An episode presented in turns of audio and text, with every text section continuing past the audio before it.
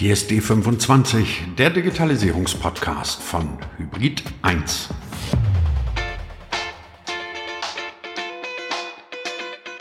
Na, liebe Hörer von D25, wie viel KI habt ihr heute schon gemacht? Mit wie viel KI habt ihr gearbeitet?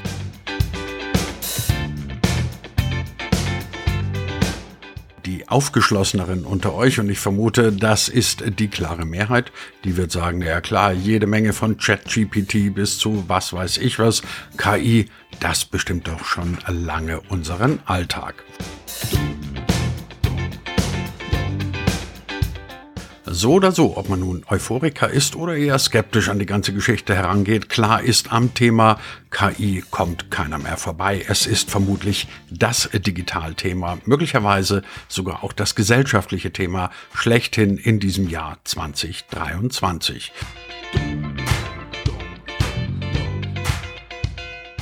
Grund genug also für uns als Digitalisierungspodcast, uns diesem Thema mal ausführlich zu widmen und das nicht nur in einer einmaligen Folge, sondern künftig alle vier Wochen, einmal im Monat sprechen wir hier über das Thema KI.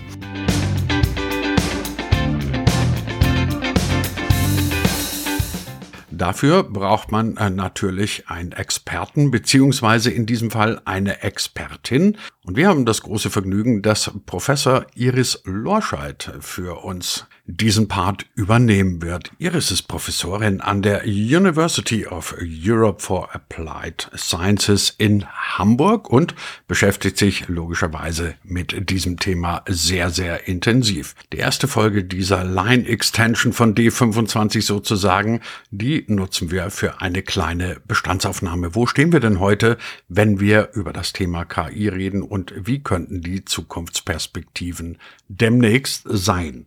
Das also, wie gesagt, als Intro in diese neue kleine Erweiterung von D25 mit Iris Lorscheid. Künftig alle vier Wochen einmal hier an dieser Stelle. Ja, und damit herzlich willkommen zu dieser neuen Folge von D25, dem Digitalisierungspodcast von Hybrid 1. Den gibt's wie immer überall da, wo es gute Podcasts gibt. Und jetzt spannende 25 Minuten mit Iris Lorscheid.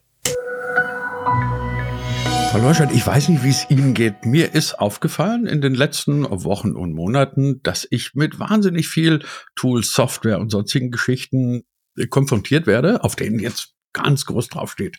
KI. Das ist alles KI gesteuert und dann habe ich mir das eine oder andere angeschaut, dachte mir, hm, also unter KI hätte ich mir was anderes vorgestellt, muss aber zugeben, dafür fehlt mir die Expertise, das jetzt wirklich unterscheiden zu können. Deswegen erstmal die Frage als Sie an unsere Expertin, ist überall da, wo momentan KI draufsteht, auch wirklich KI drin? Ja, hallo. Und natürlich ist es so, dass das ein sehr großer Hype ist und da wird auch sonst gerne mal das Label KI auf die Verpackung draufgeschrieben weil es eben gut klingt und weil es sich im Moment verkauft und weil es auch viele interessiert. Das heißt, wenn man irgendwo auch nur ein paar Datenpunkte hat, die man erhebt, wird da auch gerne mal das KI-Label draufgeschrieben. Okay.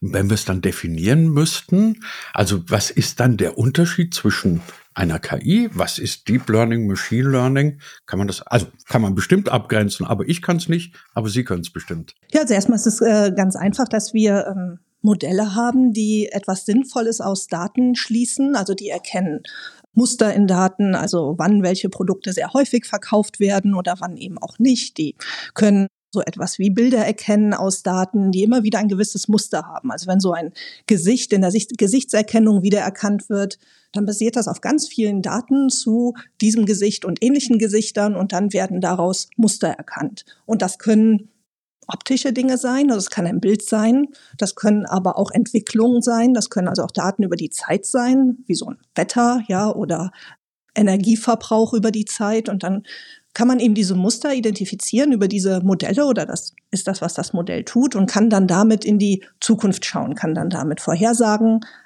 erstellen. Und es gibt ganz viele ganz viele Begegnungen mit der KI in ganz vielen Systemen heute. Ja. Wenn man es genau nimmt und jetzt mal nicht den wissenschaftlichen Begriff anwendet, sondern einfach mal den der deutschen Sprache, handelt es sich dabei eigentlich um das, was wir handelsüblich und umgangssprachlich überhaupt Intelligenz nennen dürfen? Ja, so Intelligenz hat die Fähigkeit, Probleme zu lösen. Das heißt, das ist eine Situation, die sich dem Menschen oder dem System gegenüberstellt und dann muss man mit dieser Situation umgehen können. Und im besten Fall ist das eine ähnliche Situation, wie man sie schon mal hatte, oder die Situation mit, wird mit etwas beschrieben, was man schon mal kennengelernt hat.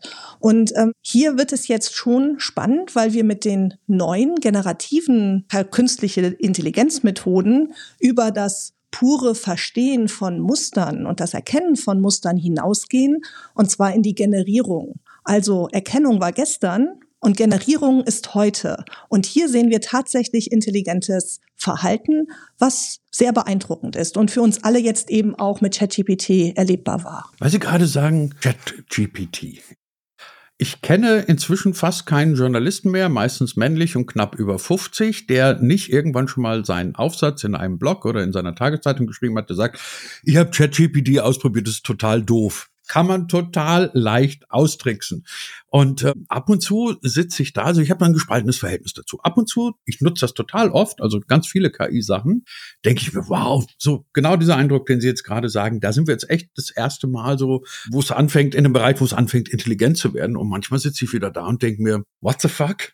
Das ist ja völliger Blödsinn, den du mir da erzählst. So, wo zwischen diesen beiden Extremen stehen wir gerade? Ja, Sie haben ja bestimmt auch schon mal von dieser S-Kurve gehört, wenn so eine neue Technologie in die Welt kommt und dann eben angenommen wird. Und dann hat man am Anfang erstmal diese Technologie und die findet dann die ersten Anwendungen. Das geht erstmal langsam los. Und jetzt sind wir gerade so in diesem Hype, wo wir diese Technologie in ganz vielen Anwendungen finden. Und wir wissen eigentlich noch gar nicht, ob wir jetzt am Anfang diesem Anstieg sind, ja, oder wie weit oben wir in dem Anstieg sind, bis wir vielleicht irgendwann mal das Plateau erreicht haben. Was wir aber definitiv wissen, ist, dass diese Methode sich sehr schnell entwickelt und dass diese Methode auch jetzt schon in diesen ersten Schritten, in denen sie die Kurve hochkrabbelt, schon sehr erfolgreich ist. Also diese Frustration, die Sie jetzt noch haben mit, hm, also ganz so viel kann es ja doch nicht, das ist tatsächlich eine Momentaufnahme, die sich im Moment täglich verändert. Also der Sprung von GPT-3 zu GPT-4, ich weiß nicht, ob Sie das Geld ausgegeben haben, aber Hab der ist ja auch schon gewaltig ja. und äh, so geht es eben auch weiter. Und das, was wir definitiv wissen, ist, dass wir hier jetzt ein KI-Tool haben, was eben nicht nur für Gesichtserkennung am Flughafen gebaut wurde, wo, wenn man einen Koffer vor die Kamera hält, das System schon eine Fehlermeldung ausgibt, sondern dass wir hier ein Tool haben, was sehr viele Anwendungen bedienen kann, sehr viele Themen bedienen kann, allumfassend ist, ja. Das heißt also, diese es ist nicht diese Narrow AI, so heißt der Begriff, sondern es ist eben eine General AI und diese kann uns in ganz vielen Fragen Antworten liefern. Und die Qualität hängt dann natürlich von den Daten ab und davon, wie weit wir in der Entwicklung sind. Aber es zeigt uns definitiv, wo die Reise hingeht. Welche Rolle spielt Prompten dabei?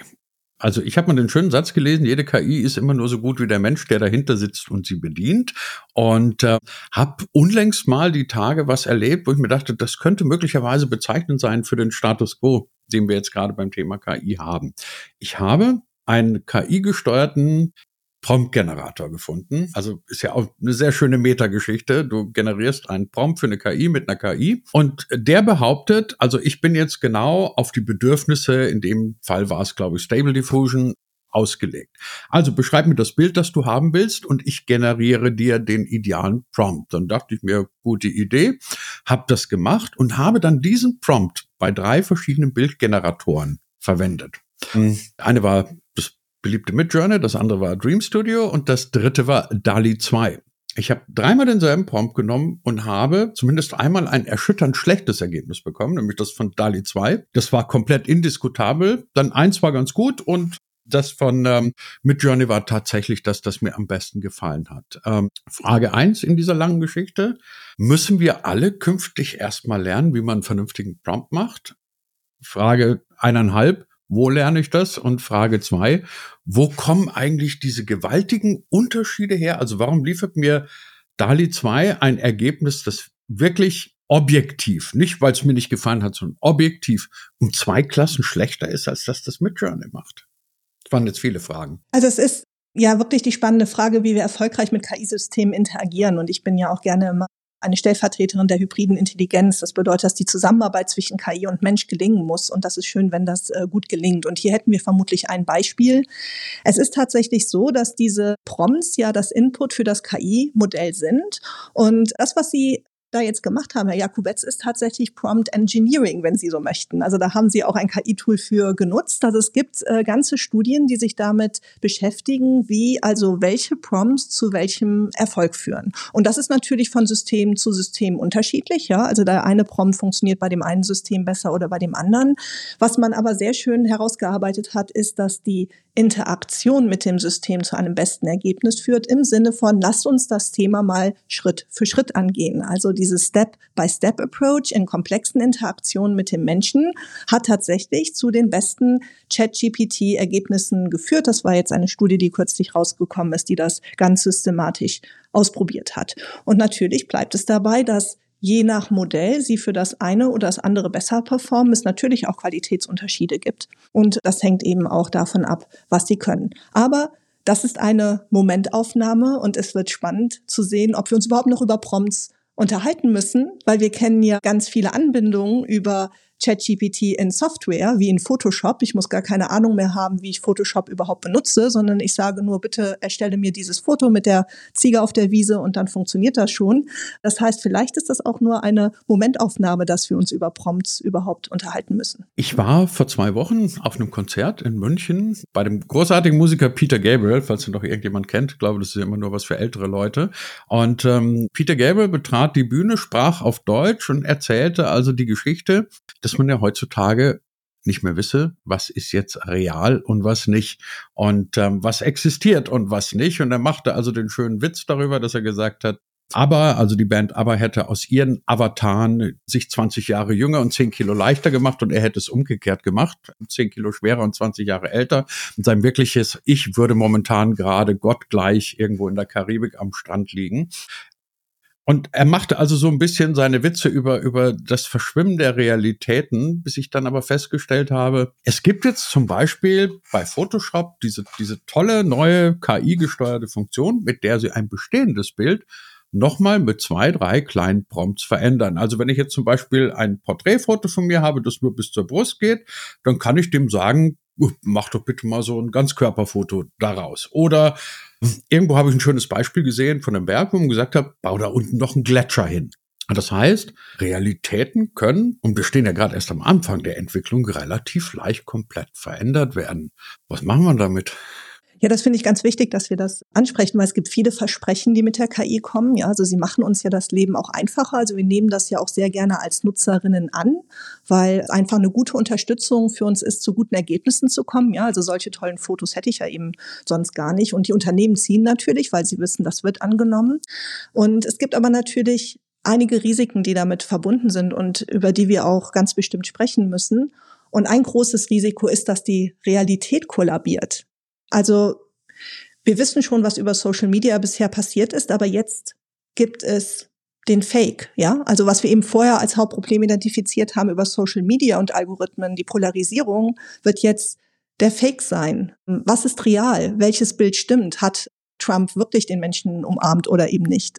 Wem kann ich noch vertrauen? Was kann ich noch vertrauen? Wir wissen um die Macht von Bildern und wir wissen um die Macht von Worten und wir wissen, wir haben nun eine KI, die ein generierendes, intelligentes System ist, die also Worte schafft und Bilder für uns schafft, die künstlich erzeugt worden sind und die man nicht mehr unterscheiden kann. Also welcher Vertrag gilt noch? Welche, welches Wort gilt noch? Und viele sind sich sicher, dass neue Religionen geschaffen werden, neue Kulturen geschaffen werden, um dieses neu erzeugte Wort herum. Und ich denke, dass genau dieses Kollab Kollabieren, das Kollabieren der Realität und damit einhergehende Beeinflussung und Manipulation und das nicht mehr unterscheiden können zwischen Real und Fiktion eines der großen Risiken ist. Aber wenn man sich, wenn man das mal weiterdenkt, das hat jetzt gar nicht so viel mit Technik zu tun, sondern ist eher eine gesellschaftliche, eine politische Geschichte.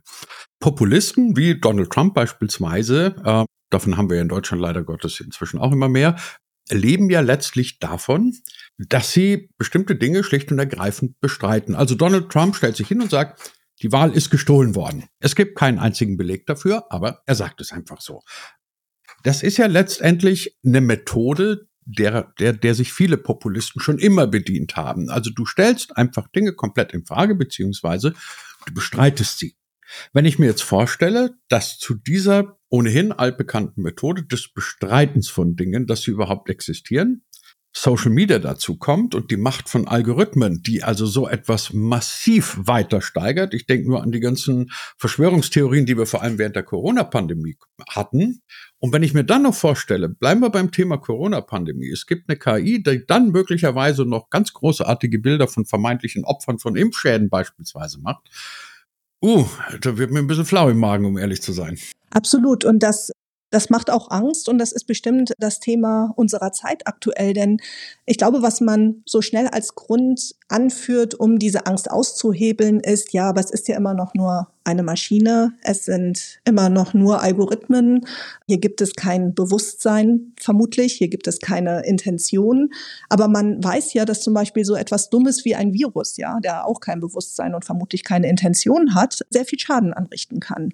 Und ich glaube, dem muss man sich vergegenwärtigen, dass wir hier etwas haben, was nur alleine dadurch, dass es eine Verbindung zum Internet hat und generieren kann, hier viel Schaden anrichten kann. Und natürlich müssten wir auch darüber sprechen, was das denn bedeutet, wenn das, was generiert, auch noch sehr, sehr intelligent wird und vermutlich auch intelligenter als wir.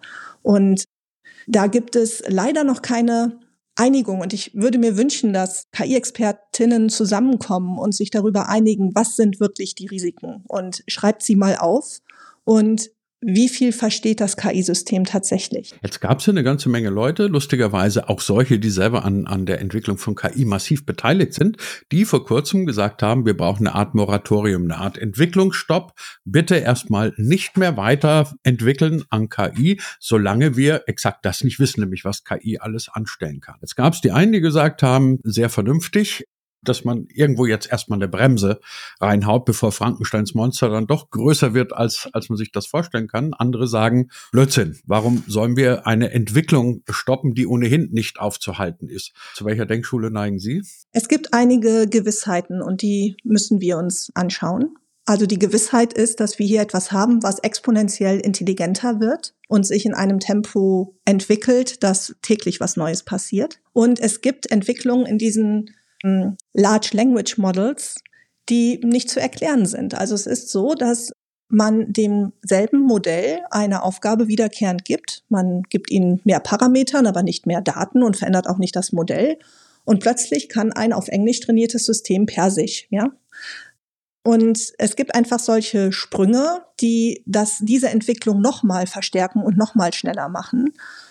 Die KI trainiert sich selbst auf Daten, auch das ist möglich. KI kann sich selbst effizienter machen, indem sie erkennt, was es für Wege gibt, die Modelle noch effizienter zu machen und sich noch effizienter zu trainieren. Das heißt, diese Entwicklung ist rasant. Also das heißt ja Artificial General Intelligence, AGI, das ist ja das, was wir erwarten, Superintelligenz auch genannt. Und wir alle haben keine Lebenserfahrung damit. Wir alle wissen nicht, was passiert. Und das Schlimme ist auch, dass alle Expertinnen unheimlich schlecht in Prognosen sind. Also es wäre nicht das erste Mal, dass eine Prognose daneben liegt. Keiner weiß, ob es Tage, Wochen, Monate oder Jahre dauert weil alte andere Prognosen sind auch schon schiefgegangen, wo man dachte, das dauert noch zwei Jahre und dann war es nach zwei Monaten erledigt. Deswegen müssen wir das ernst nehmen, wir müssen darauf schauen und wir müssen die Diskussion am Leben halten, denn wir wissen alle nicht, was auf uns zukam. Ich habe mal so schön gehört, wir sind am Zenit der Unsicherheit gerade angelangt, was die KI angeht, auch den Klimawandel. Und diese unsichere Situation bedarf Reflexion und Diskussion und das müssen wir uns genauer anschauen, denn das, was da auf uns zurollt, ist enorm. Jetzt gibt es noch ein Thema, das letztes Jahr lustigerweise ganz, ganz viel diskutiert worden ist und bei dem ich den Eindruck habe, das ist jetzt mein ganz persönlicher, dass es durch das Thema KI komplett erledigt worden ist, nämlich das Thema Metaversum. Also so vor ein, zwei Jahren konnte man, hätte man wahrscheinlich auch ganze Podcast rein über das Metaverse machen können. Mark Zuckerberg hat mal eben die gesamte Strategie seines Konzerns einschließlich des Namens über den Haufen geworfen, gesagt, wir machen jetzt Metaverse. Und die große Idee, die große Vision war, wir begegnen uns künftig alle in virtuellen Räumen als Avatare und haben dabei drei Kilo schwere Brillen auf dem Kopf. Nach meinem Eindruck hat sich das jetzt eigentlich spätestens durch die KI-Diskussion komplett erledigt. Also auch Mark Zuckerberg selber redet nicht mehr so viel von Metaversum. Es ist einfach nur zwei Denkschulen, die gegeneinander stehen. Also die einen, die diese Idee von einem virtuellen Räumen haben, die anderen, die sagen, wir brauchen keine virtuellen Räume, wir brauchen intelligente Systeme. Oder ist das gar kein Gegensatz und ist vielleicht beim Metaversum gerade das zu entdecken, was man ja immer nach dem Hype hat, nämlich das tiefe Tal der Enttäuschung, das uns bei der KI ja auch irgendwann noch bevorsteht. Ja, ich äh, sage auch immer, ähm, 2022 war Metaverse und jetzt äh, 2023 ist ChatGPT und das ist schon sehr lustig zu beobachten. Nun gut, wir haben jetzt sehr viel über Textgenerierung schon erlebt. Bildgenerierung, Filmgenerierung und natürlich kann die KI genauso gut Dinge im Virtual Reality, im 3D-Raum generieren für uns als Visualisierung, die wir dann in Virtual Reality erleben. Das heißt, die KI ist jetzt gerade dabei, sich zu zeigen mit anderen Tools, die wir jetzt sehr leicht nutzen und umsetzen können, wie ChatGPT. Das ist eben eine sehr zugängliche Art und Weise, um mit einer sehr mächtigen KI zu interagieren. Aber ich glaube, dass das Thema Virtual Reality da jetzt so ein bisschen einfach nur auf der Parkbank sitzt und wartet, dass es wieder zum Zug kommt, weil wir uns gerade damit beschäftigen, ChatGPT und Bilder generieren und äh, Video generieren aufhalten. Und tatsächlich ist es so, dass man natürlich all diese Tools, die wir jetzt aus ChatGPT kennen und aus den anderen verwandten Softwares, natürlich auch im Virtual Reality umsetzen und umsetzen werden. Das heißt, da werden Avatare sein, die sehr intelligent sind, mit denen wir interagieren können, sogenannte NPCs in Spielen, wie wir sie schon kennen. Natürlich kann es auch eine personalisierte Erfahrung sein. Man kann unser Verhalten in Virtual Reality analysieren, darauf reagieren, vielleicht zum Guten, dass man auch da Sicherung Sicherheiten einzieht. Also man ist dann schon in den Szenarien von Ready Player One oder Matrix, die man sich dann eben vorstellen kann, dass eben einfach ein anderer Kanal, um auch AI, KI zu erleben und mit KI zu interagieren. Und das Thema wird wieder um die Ecke kommen. Und jetzt mit der Brille von Apple denken wir auch wieder mehr über Augmented Reality nach und irgendwann gibt es eine gute Technologie, die uns zeigt, wie man Virtual Reality mit KI verbinden kann. Das äh, Thema wartet noch ein bisschen, aber das wird kommen. Wobei, kleiner Schlenker, weil Sie es gerade angesprochen haben, die Apple-Brille. Ich habe, also lustigerweise, es ist, als wenn es Quoten dafür gäbe. Jedes Mal, wenn ich irgendeine Geschichte, irgendeinen Aufsatz von irgendjemand lese, der mir ganz glasklar schildert, warum das ein Riesenerfolg wird und alles ändert, kommt der Nächste um die Ecke und sagt, kompletter Blödsinn, da hat sich Apple jetzt aber mal richtig verhoben. Bevor wir zum Schluss zu diesem Podcast kommen, Ihre Einschätzung? Ähm, Augmented Reality ist eine Entwicklung, die die Sinn macht und die oder die auf der Straße lag, sagen wir mal so. Die Brille, wie sie jetzt ist, ist wie viele der frühen Produkte einer neuen Reihe noch nicht gut genug. Aber das ist eine Entwicklung, wo ich durchaus sehen kann, dass wir in drei, vier Jahren alle mit auf der Straße rumlaufen werden. Ja. Das mag ja dann eine lustige Angelegenheit werden. Ein Thema noch zum Schluss von dieser Folge von D25. Ich habe Nachdem ich ja nur doch schon ein paar Tage auf dieser Welt bin und die eine oder andere technische Entwicklung mitbekommen habe, immer den Eindruck, dass, äh, also zumindest bei uns in der Medienbranche, aber auch in vielen anderen, solche umwälzenden Veränderungen gerne mal negiert werden. Also mein Lieblingsbeispiel ist nach wie vor das Internet als solches, von dem es immer noch, auch wenn es weniger wird, Zeitungsverleger gibt, die sagen, braucht man alles nicht. Und eigentlich wollen ja die Leute nichts anderes als ein Stück Papier in der Hand haben und solche Entwicklungen dann komplett verschlafen, ignorieren oder wie auch immer. Ich habe ein bisschen den Eindruck, dasselbe passiert oder droht uns jetzt beim Thema KI auch. Die 50-jährigen erwähnten Journalisten, die sagen, ist eh alles doof, braucht kein Mensch. Die sind nicht ganz allein. Es gibt genügend andere bei denen ich auch den Eindruck habe, die Dringlichkeit dieses Themas ist bei denen eigentlich noch nicht angekommen. Sind das einfach nur meine schlechten Erfahrungen der letzten 30 Jahre oder ist da ein bisschen was dran? Das Thema ist groß. Das Thema ist groß. Es ist äh, vielleicht auch schwer zu verstehen. Es ist auch wieder so eine, eine Blase, die Buzzwords hat, wo viele nicht folgen können oder noch nicht die richtigen Tools bekommen haben, um folgen zu können. Und wir, es überrollt uns eben mal wieder. Ja, es ist eben einfach ein großes Thema, was uns sehr überrollt und die Unternehmen drücken so sehr, dass sie diese Software überall umsetzen, mit unseren Microsoft Office Produkten verbinden, so dass wir bald kein Chaos mehr in unseren Mailboxen haben und das Thema ist mal wieder schneller als viele mitkommen, einfach darüber nachzudenken und sich eben auch ausreichend informieren zu können. Und ja, das Thema wird etwas verschlafen. Und Ganz sicher, weil es einfach so groß ist und in einer rasanten Entwicklung passiert. Aber das bedeutet, wir behalten unsere Augen offen und wir sprechen darüber und wir überlegen gemeinsam, wie wir damit am besten jeder für uns auch umgehen können. Denn eins darf man vielleicht noch zum Schluss nicht vergessen. Ein gutes KI-System hat vielleicht auch eine gute Intimität mit dem Nutzer und vielleicht sind wir da manchmal zu unreflektiert in der Art und Weise, wie wir nun in den ersten Schritten KI nutzen. Apropos Schluss und sprechen wir darüber. Liebe Hörer von D25, falls ihr euch denkt, Mensch, jetzt wird's gerade erst interessant und die hören schon wieder auf.